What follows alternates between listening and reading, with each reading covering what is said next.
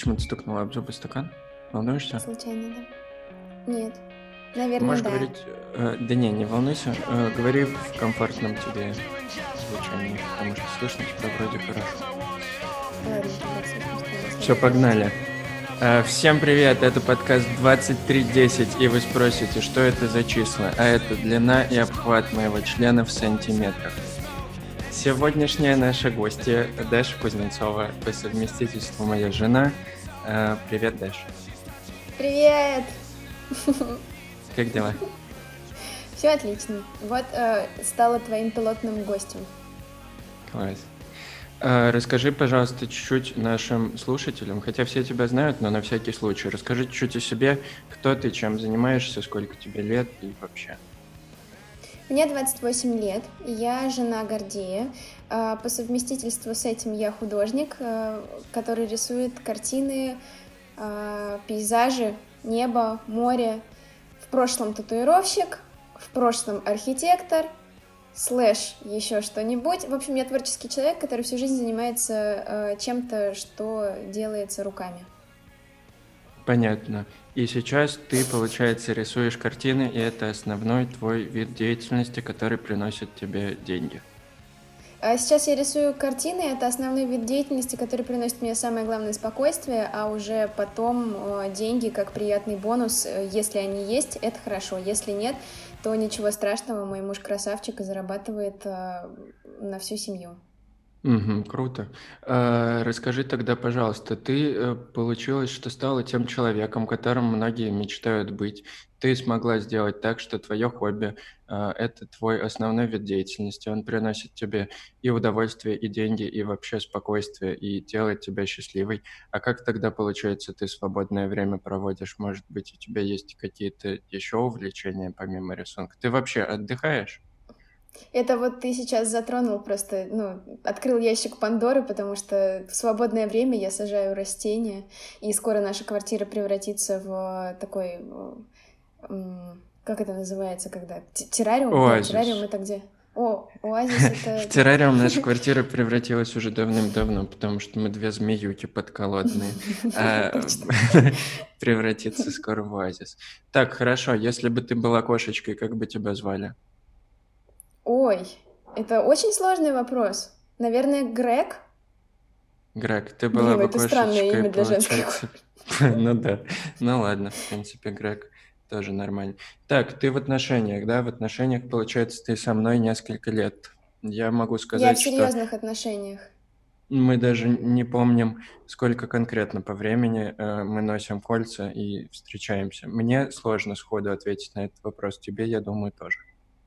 А, Мне несложно сказать даты, потому что это дни наших рождений, но вот конкретно по исчислению лет, Ну, в общем, допустим, сложно. 4 года. ну да, допустим. где-то так, да. Давай поговорим вот о чем. В принципе, у нас подкаст, ну, просто я разговариваю, и гости тоже разговаривают, но мы периодически говорим и об отношениях, и об увлечениях, и вообще про всякое. Вот э, что тебе нравится в твоих отношениях? В моих отношениях мне нравится все. Вот, ну, если без вранья, то, скорее всего, я бы сказала все. Потому что это первые здоровые отношения, как, как сейчас модно говорить, ну и грамотно говорить, не токсичные, не без харасмента, без всякого ущемления прав, без э, угнетения интересов. То есть, ну, это прям здоровые, взрослые отношения.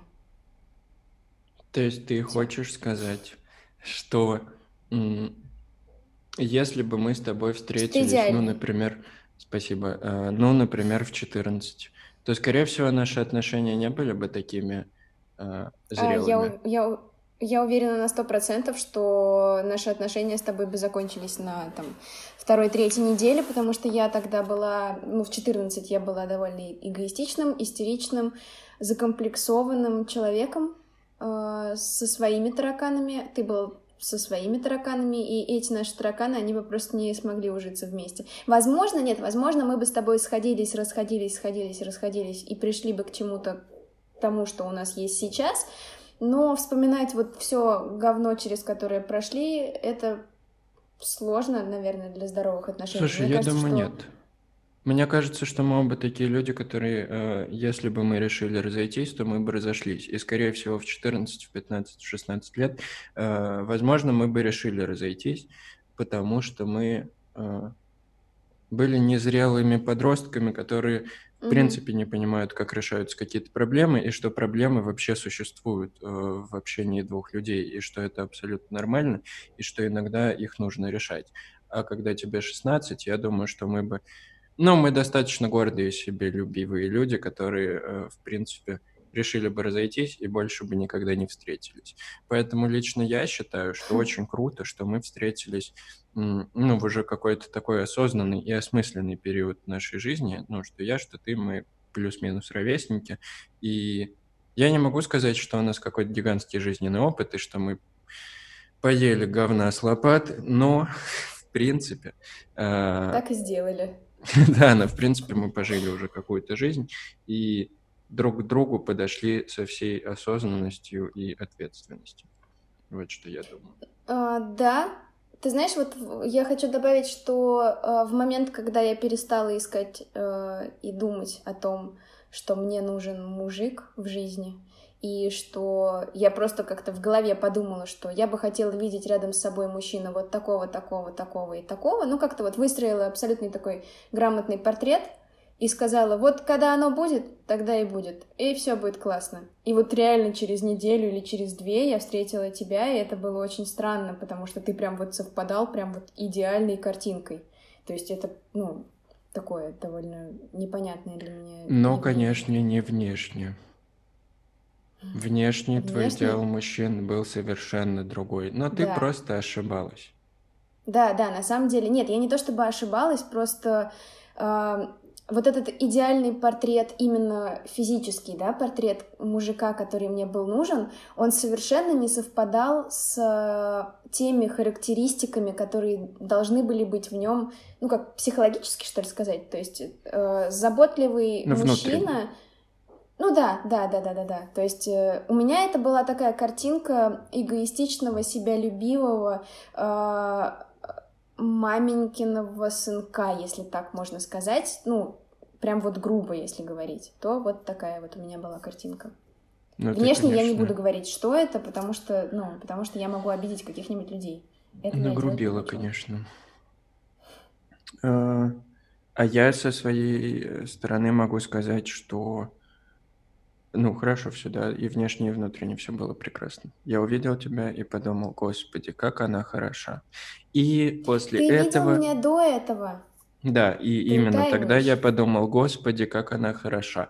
А потом я увидел вживую и подумал, да, хороша и в кадре, и в жизни. Но нет, на самом деле я могу сказать, что ты тоже врешь, потому что когда ты видел меня на экранах... Тоже как кто? Ты, ты... врешь, что ли? Я забыла, к чему я это говорила. Ну, в общем, не суть.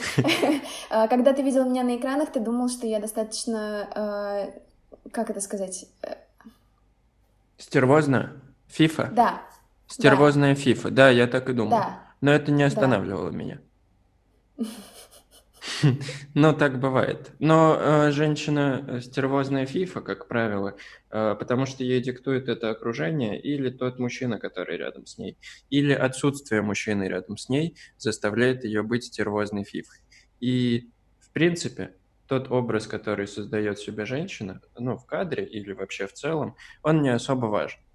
Э, важно то, как она ведет себя конкретно с тобой, и как она меняется после общения с тобой. Меняется не в том плане, что женщина становится другим человеком, а в том плане, что ей больше не нужно вешать на себя маску, которая защищает ее от внешнего мира. Женщина стервозная mm-hmm. и такая выпячивающая все свои э, какие-то положительные качества. Э, это исключительно защитная реакция, это как фильтр в Инстаграме. Это маска, которую надевает человек и такой, вот, я стервозная, э, не говорите мне грубостей, не говорите мне ничего лишнего, потому что я могу резко ответить. Но это просто защита, это какая-то дополнительная броня, поэтому это меня никогда не пугало.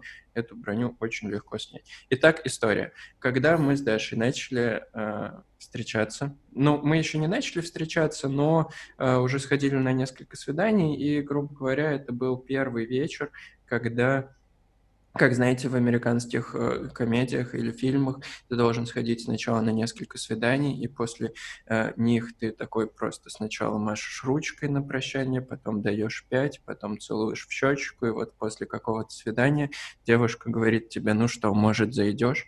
И вот это был такой вечер, когда я зашел, и что-то мы... А, у Даши было, было PlayStation 4, а у меня его никогда в жизни не было, и это было прекрасно, потому что мы пришли, такая, вот, PlayStation, давай играть и закажем пиццу, всяческую еду.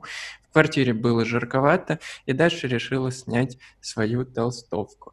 И это Нет, было вот это самое... самая ужасная история. Это было самое смешное снятие толстовки, которое я видел в мире. Ну, под толстовкой была футболка, и ни в коем случае, снимая толстовку, нельзя было, чтобы я увидел хоть сантиметр тела, поэтому снимала ее даже очень смешно. Сначала рукава, потом там как-то присела на футболку, чтобы она не выправилась. Человек Я хочу сказать свое оправдание, что ты мне очень сильно нравился, поэтому я не хотела как-то торопить события. Вот. А, и я, конечно, обратил на это внимание, ну, потому что даже по взгляду увидел, что я смотрю на это странно, и я сказал, ты очень забавно раздеваешься. И даже сказал, ой, да я всегда так снимаю толстовку. Вот что я хочу сказать, как мораль этой истории. Никогда в жизни я больше не видел, чтобы Даша так снимала свою толстовку. Ну, то есть вот это, да я всегда так делаю, это была ложь наглая от, от начала и до конца. Вот. После этого у нас был секс. Да, был. Я очень прекрасно его помню. Это было тоже очень смешно. Ну, я не хочу сейчас хвалить твоих способностей, но это было забавно. Этого, я надеюсь, мы рассказывать не будем. Итак, э, несколько фактов о сериале «Клиника». Мы оба очень любим сериал «Клиника», и я подготовил несколько фактов о нем. Э, три. Первый факт. Музыкой в сериале, которая затем стала одной из главных его фишек, изначально никто не хотел заниматься. Ответственность за это взяла на себя обычная ассистентка. И увидев реакцию зрителей на ее музыкальный вкус, создатели повысили ее до консультанта по звуку. Ого, То есть вот эта себе. потрясающая заставка музыкальная, которая есть в начале каждой серии, это просто вот какая-то девушка-ассистентка такая, да вот, вот эту песню надо вставить. И она стала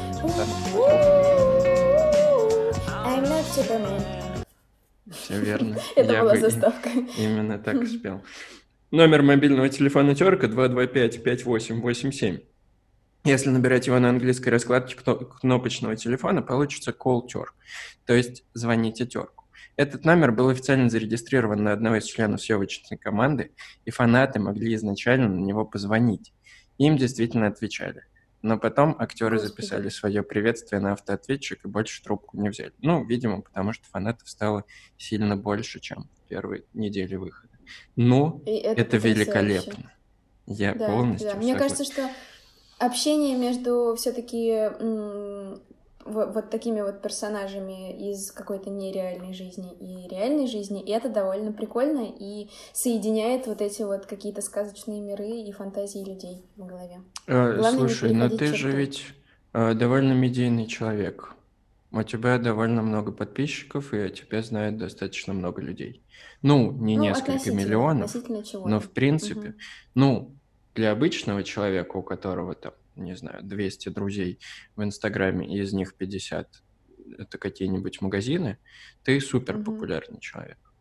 А, как ты думаешь, стоит ли а, выстраивать какую-то грань общения между человеком популярным и зрителем? Ну, то есть, что ты можешь себе позволить в общении, чего нет? Что тебе кажется запретной информации, то, чего нельзя рассказывать и делиться со зрителями, что ты можешь обсудить. Ну, то есть, где грань общения? Ну, в любом случае, эта грань обязательно должна быть. А, не потому что там не хочется быть искренней или открытой, а просто потому что, ну, я забочусь о своем ментальном здоровье, и э, если я дам абсолютную свободу э, людям говорить со мной на любые темы, которые они хотят, когда они хотят, э, то это будет неправильно по отношению к самой себе. Эм, что я в этом подразумеваю? То есть, например, тему э, моей жизни, то есть моей семьи, именно как вот папа, мама там и вот дальше, я не обсуждаю в принципе, потому что не хочу, просто не хочу. И любой человек, кто напишет мне и, скажет, да я никому не расскажу, да я вот тебя помню в детстве, я все равно с ним разговаривать на эту тему не буду. Ну, то есть мне не хочется. А, также я не хочу обсуждать тему секса, например, потому что я считаю, что все-таки это конкретно между мной и тобой, то есть Гордеем и Дашей. Ну и, в принципе, отвечать каждому я физически не могу, потому что в день мне поступает там, ну, если не соврать, то вот, например, от 50 до 150 сообщений. И если бы я общалась с каждым и отвечала бы каждому, э, то у меня не было бы просто времени на то, чтобы вести блог, рисовать, э, там, не знаю, сажать растения, общаться с мужем, вот в таком духе. Поэтому я надеюсь, что многие люди понимают это и не требуют моего такого максимального включения в их жизнь. Ну вот, допустим, например, если человек задает тебе какой-нибудь вопрос, ну, например, что за трек играет в какой-то угу. конкретной истории, и ты не хочешь отвечать на этот вопрос, э, не потому что ты, ну, злодей, а просто потому, что таких вопросов задали несколько, и ты, ну, просто не готова тратить свое время на ответ на вопрос, на который, в принципе, этот человек может найти и не через тебя. Считаешь ли ты, что вообще блогер или там, ну, любой довольно популярный человек в интернете должен удовлетворять внимание и запросы каждого своего зрителя, потому что, в принципе, ну, многие считают, что это его работа, что он должен так делать и отвечать каждому. Как ты считаешь? Ну, по идее, да, должен, потому что блогер несет какую-то информацию, да, в лю- людям. Э, ну, как я это, по крайней мере, вижу. Но по факту э, это невозможно, потому что ответить 150 людям один и тот же трек, ну, то есть разослать всем информацию, это нереально. Да, можно указать его на видео, которое ты выкладывал. Но, опять же, ты не всегда можешь э, уследить за тем, какой это был трек, что это такое, то есть наложить э, картинку с этим названием. Это тоже отнимает очень много сил, поэтому есть действия, которые могут э, быть как это сказать, не, не связанные напрямую с блогером. Например, э, зашазамить, не получилось сказать, зашазамить этот трек или, не знаю, загуглить, э, сфотографировать товар, который там показывает блогер, да, и запилить эту картинку в Google и узнать, что это. Э, чем больше самостоятельности в людях будет, тем будет проще им жить, потому что они не будут ожидать чего-то вокруг от всех. Они будут просто делать это самостоятельно. Ну вот смотри, как я считаю. А, если ты блогер, который позиционирует себя как э, человек, который дает людям какую-то информацию на какую-то определенную тему, ну, то есть ты человек, который, не знаю, а, дает консультации по моде и по тому, как одеваться. В том случае, если люди задают тебе уточняющие вопросы, а что мне делать, если у меня не знаю, красная кофточка единственная, с чем мне ее лучше сочетать? И ты до этого писал пост по поводу сочетания красных кофточек с чем-нибудь.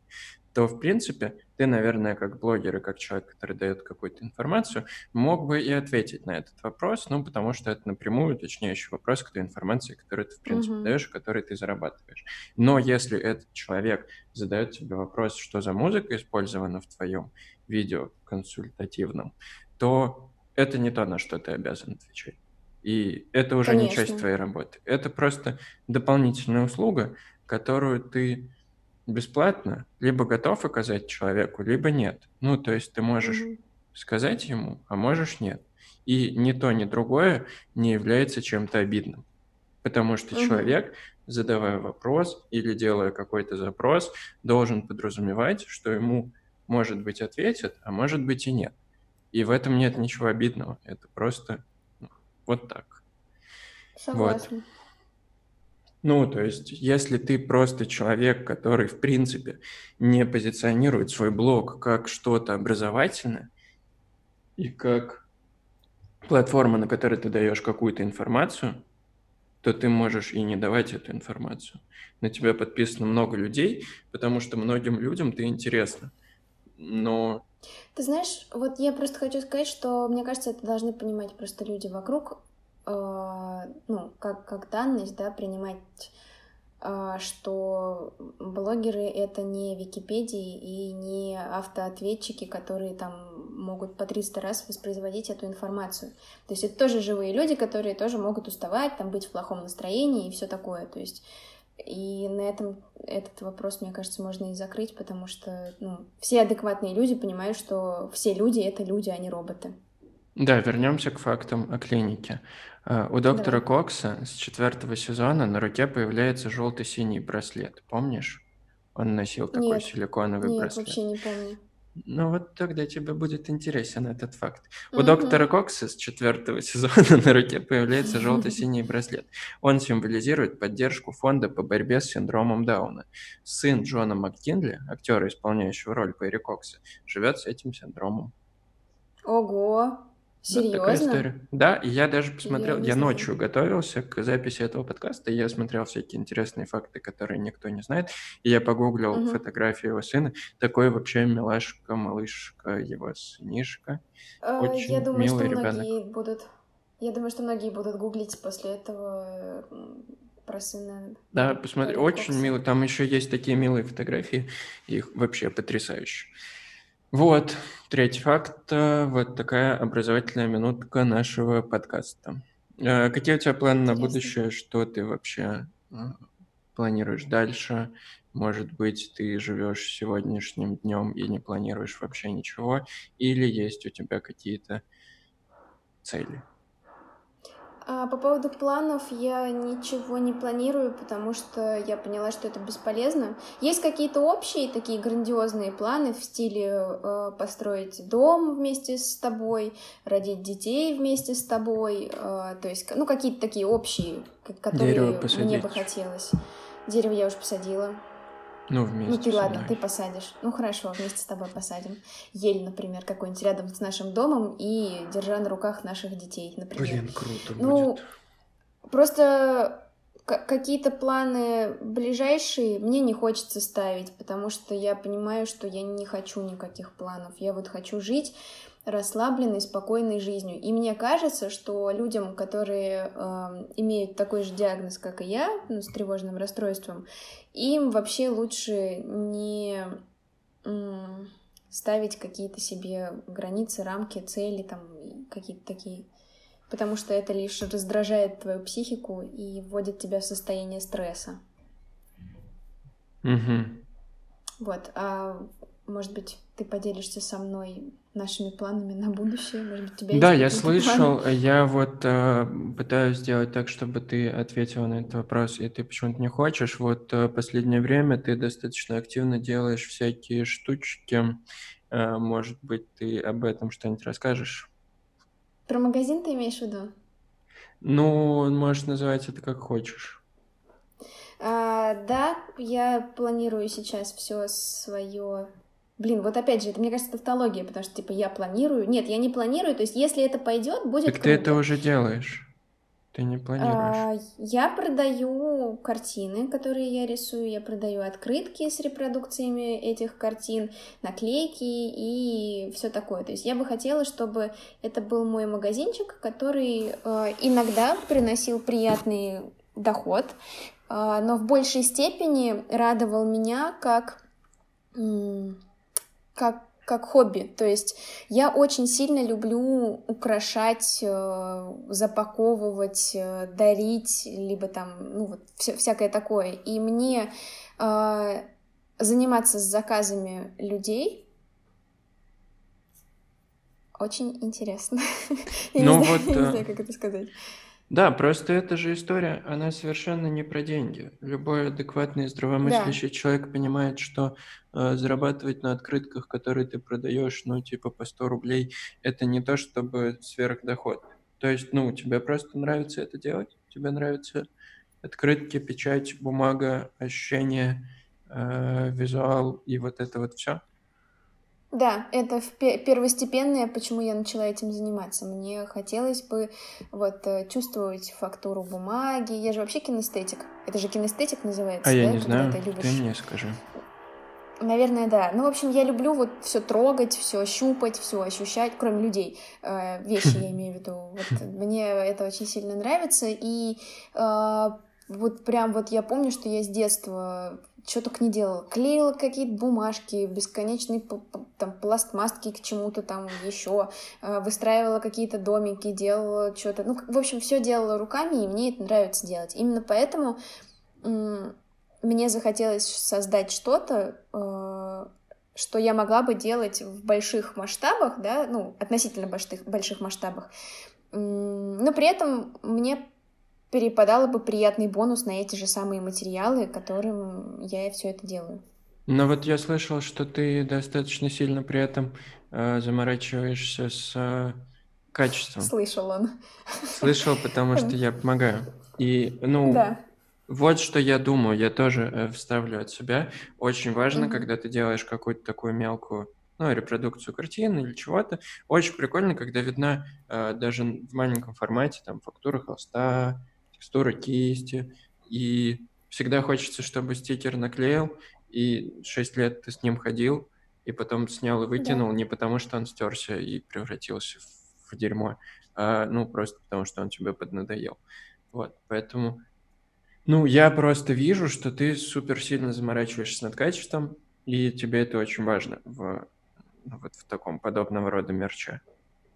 Да, так и есть. И, ну, я думаю, что это была минутка рекламы моего магазина. Не, это вообще не было рекламой. Мне интересно раскрыть тебя как человека, у которого есть какие-то увлечения и который чем-то все время занимается. Потому что люди, ну, твой образ, он в интернете, на мой взгляд, такой, что ты э, просто рисуешь картины и все. И как будто все, что ты делаешь, это рисуешь картины и смотришь на цветы. А у тебя же куча всего, чем тебе еще хочется заниматься. И у тебя наверняка есть какие-то, ну, не то что планы, но мы уже раскрыли, на самом деле, чем тебе хочется заниматься кем ты себя видишь по жизни и что ты хочешь делать дальше. И вот, ну, просто мне кажется, что вот этот магазинчик, даже само название этого занятия и то, как ты это позиционируешь, оно очень хорошо тебя отражает и раскрывает то, как ты вообще видишь свое творчество и что тебе в нем нравится. Вот, поэтому я хотела да, я, об этом я... поговорить. Я люблю взаимодействие с людьми, а, я люблю чувствовать отдачу, то есть, как любой художник, э, даже который, там, не знаю, всеми правдами и неправдами доказывает, что ему не нужно признание общественности, он в глубине души хочет это признание. И я говорю открыто, что мне очень нравится это признание, мне очень нравится это взаимодействие, когда мне пишут люди с благодарностью, когда они восхищаются моими работами, либо э, как раз-таки вот теми открытками или наклейками, которыми им пришли, что они говорят, что это потрясающее качество, и это классно, потому что до этого я там 30 часов провела в интернете в поиске идеальной типографии, которая сделает это идеальное качество, заказала у 60 разных вариаций фирм все это все эти варианты, при, они мне их привезли, я потрогала, посмотрела, выбрала самый классный, и вот его запустила в производство. То есть мне очень важно, чтобы люди э, видели, сколько я времени трачу на то, что я делаю. Сколько времени, сил, не знаю, там, любви и вот, вот этого всего. Это важно. Да, ну, поэтому у тебя хорошо и получается. Я Спасибо. так думаю. Так, анекдот. Э, Ого. Корова лезет на березу, и ее спрашивают, зачем? Яблоки поесть. Так это же береза. Да у меня с собой. Хорошая шутка, да.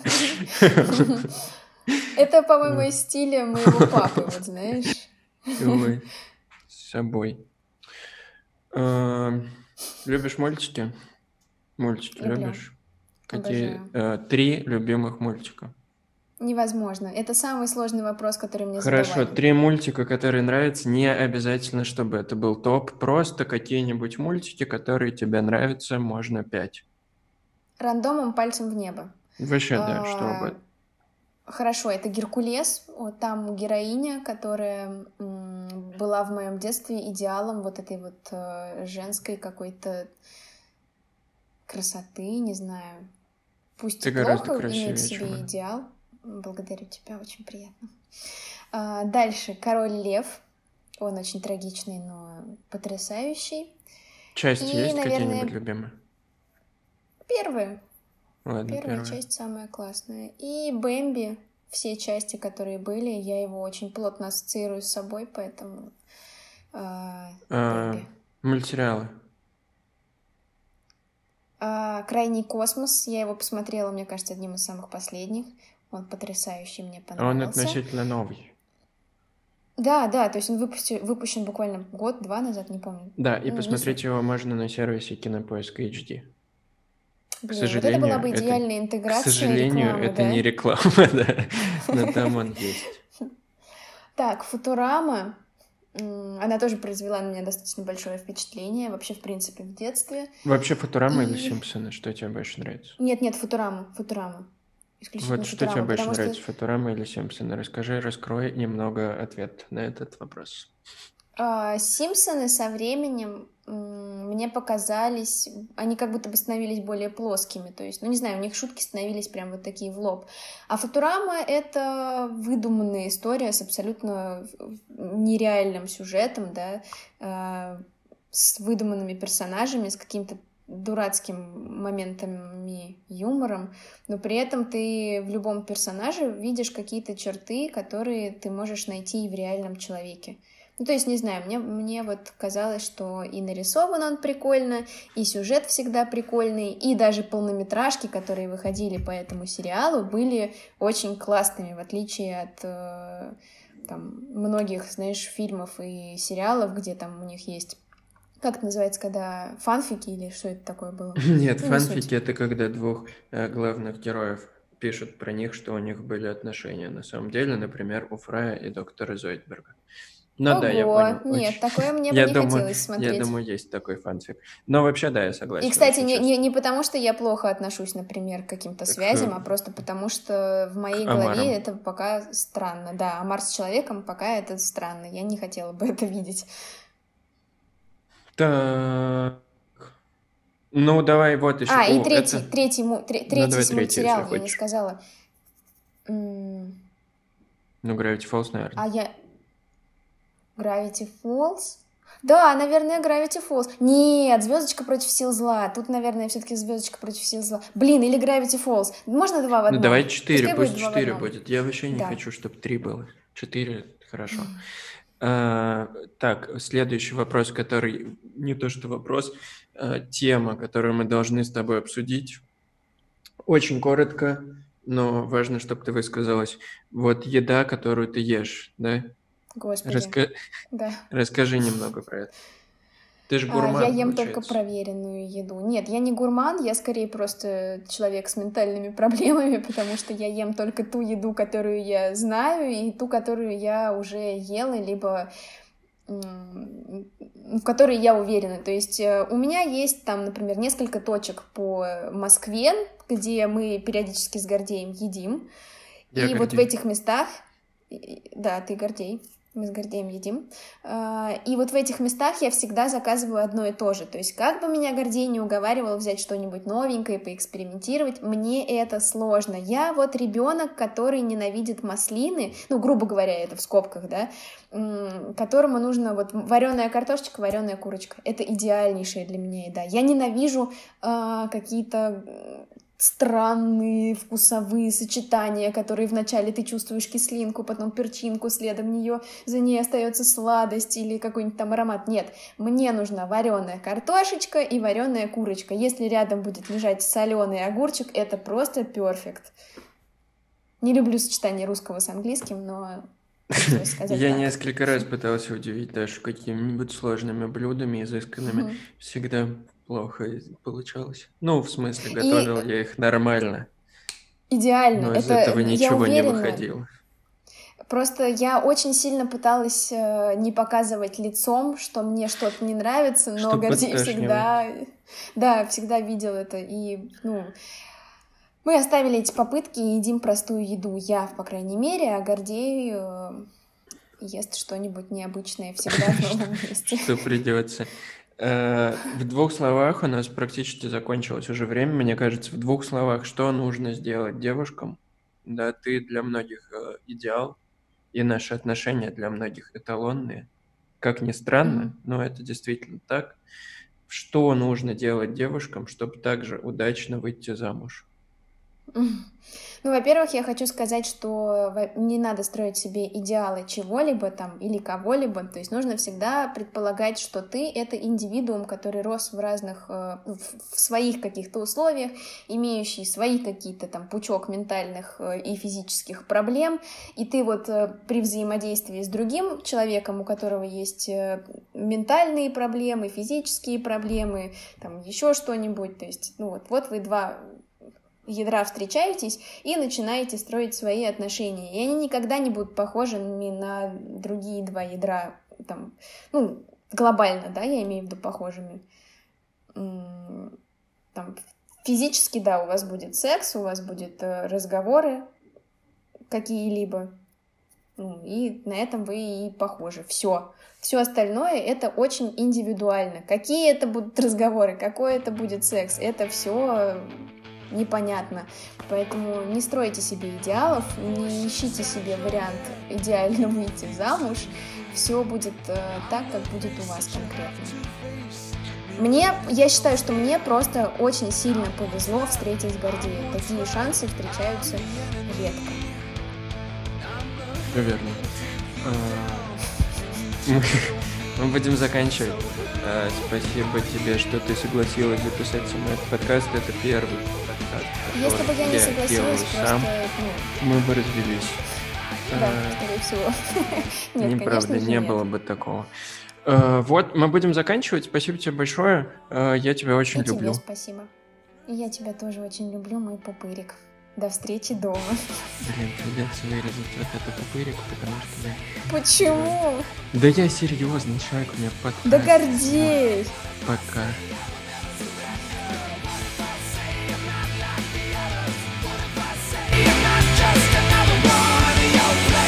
gonna pretend no.